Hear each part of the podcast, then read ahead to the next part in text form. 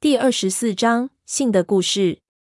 我听得背脊发凉，手都抖了起来，半晌才道：“你奶奶怎么会这样？难道她有什么奇怪的病？”后来我被保姆阿姨找到，原来她上厕所去了。之后我一直怕我奶奶，到我懂事后，奶奶才告诉我，这是霍家女人练软功夫的方法，必须挂着睡骨头才能达到最大的柔韧度。她从十九岁做姑娘的时候开始，一直就是这么睡。现在完全睡不了床，很多地方都是骨刺，只有挂着才不疼。我靠，那你爷爷洞房前肯定练了好一阵子。胖子道。霍秀秀不理他，继续道：“因为这让我记忆太深刻了，所以我对于他最后的那句话非常的在意。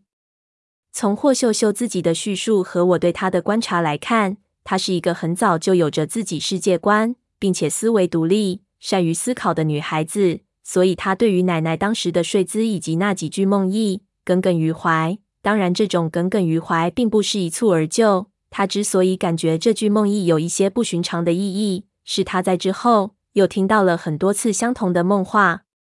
随着她的逐渐长大，她开始逐渐相信，她看似坚强的犹如磐石的奶奶心中。有一个巨大的心结，这个心结十分的隐秘，他的奶奶也许到死也不会说出来。但是霍秀秀可以确定的是，心结一定和那一句话有关系。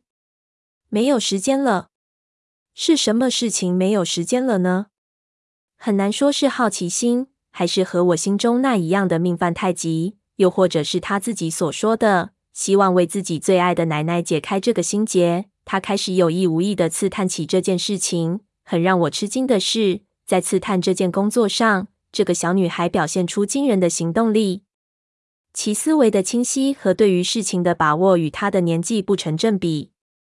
我们霍家的女孩子往往都又美又精明，男孩子也都很帅，但是往往比较愚笨。他解释道：“不知道为什么，也许是因为女孩子都是从小给奶奶带起来的原因。”我哥哥就整天只知道搞对象，大不正经。我觉得没事查自己奶奶，姑姑也不是正经人干的事情。胖子戳了一句。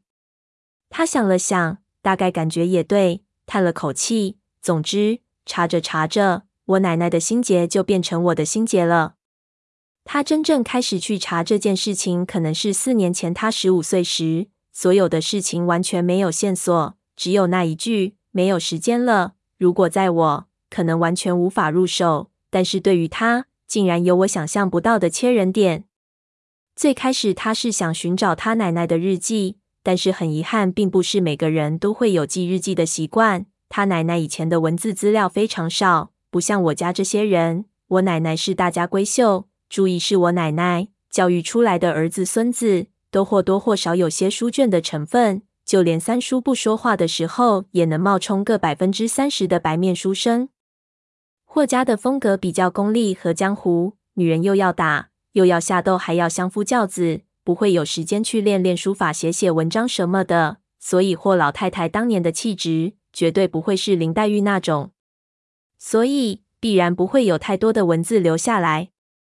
但是霍秀秀也并不是全然没有找到，她发现了很多的信件。往来信件都有留档，他怀着偷窥或许能找到奶奶情书的那种小鬼头想法，将几箱子的老书信都看完了。可惜，所有的书信基本都是业务往来，完全没有他想知道的任何内容。不过，他也发现了一个奇怪的地方。他发现，从一九九五年开始，每年都有一封邮件很特别，那是一只包裹，基本都是在三月的下半个月寄到。当年寄包裹。是有一张通知单，然后再去邮局拿的。因为霍家的地位不同，所以所有的东西都有几个人先过滤过，然后备案。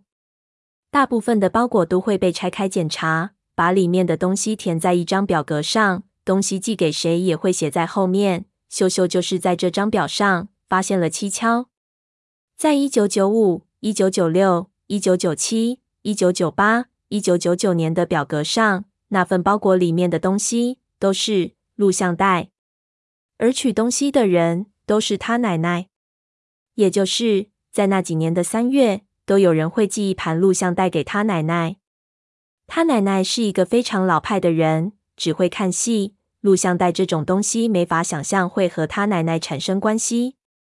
毫无疑问的，他对这几盘录像带的去向产生了浓厚的兴趣。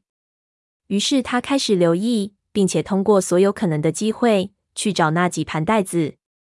我想起以前我也有同样的经历，只不过那是在找我老爹从香港朋友那儿弄来的三级片。后来我才发现，我爱的不是情色画面，而是找到那几盘带子本身的刺激。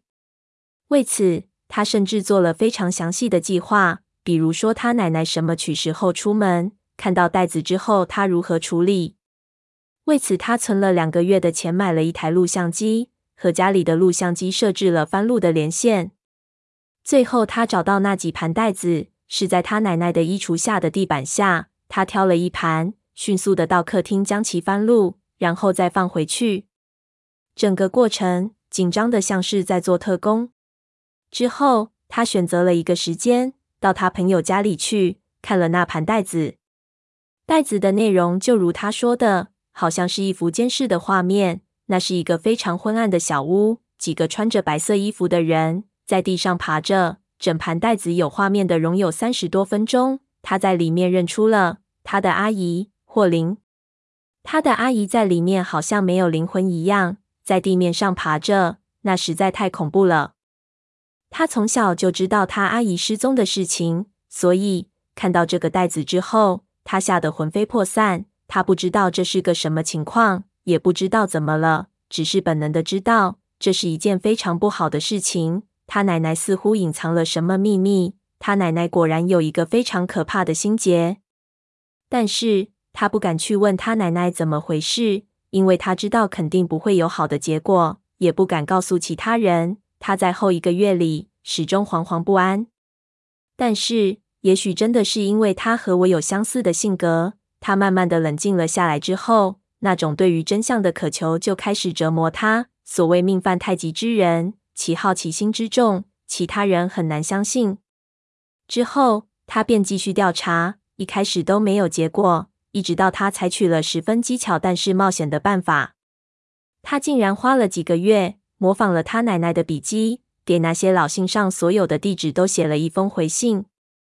那封信大体是这么写的：各位，吾近日又梦到了那件事情。多少年来，这个梦也挥之不去。不知吾辈是否安好？人到暮年，半只脚踏进棺材，望能与各位再见。尚有一事，我在当年未曾说出，现在想来，也许是关键，希望能当面再叙，只当老友叙旧。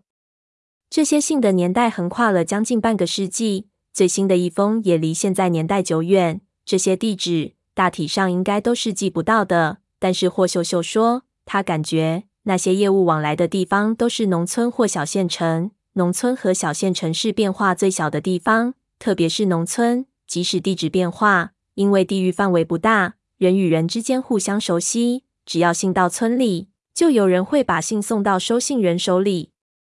信寄出之后，她主动负责家里的信箱，让别人都以为她恋爱了，在等男朋友的信，其实是为了过滤信件而已。前两个月没有任何的回音，到了第三个月开始，陆续有零星的回信，基本都是表示不解的。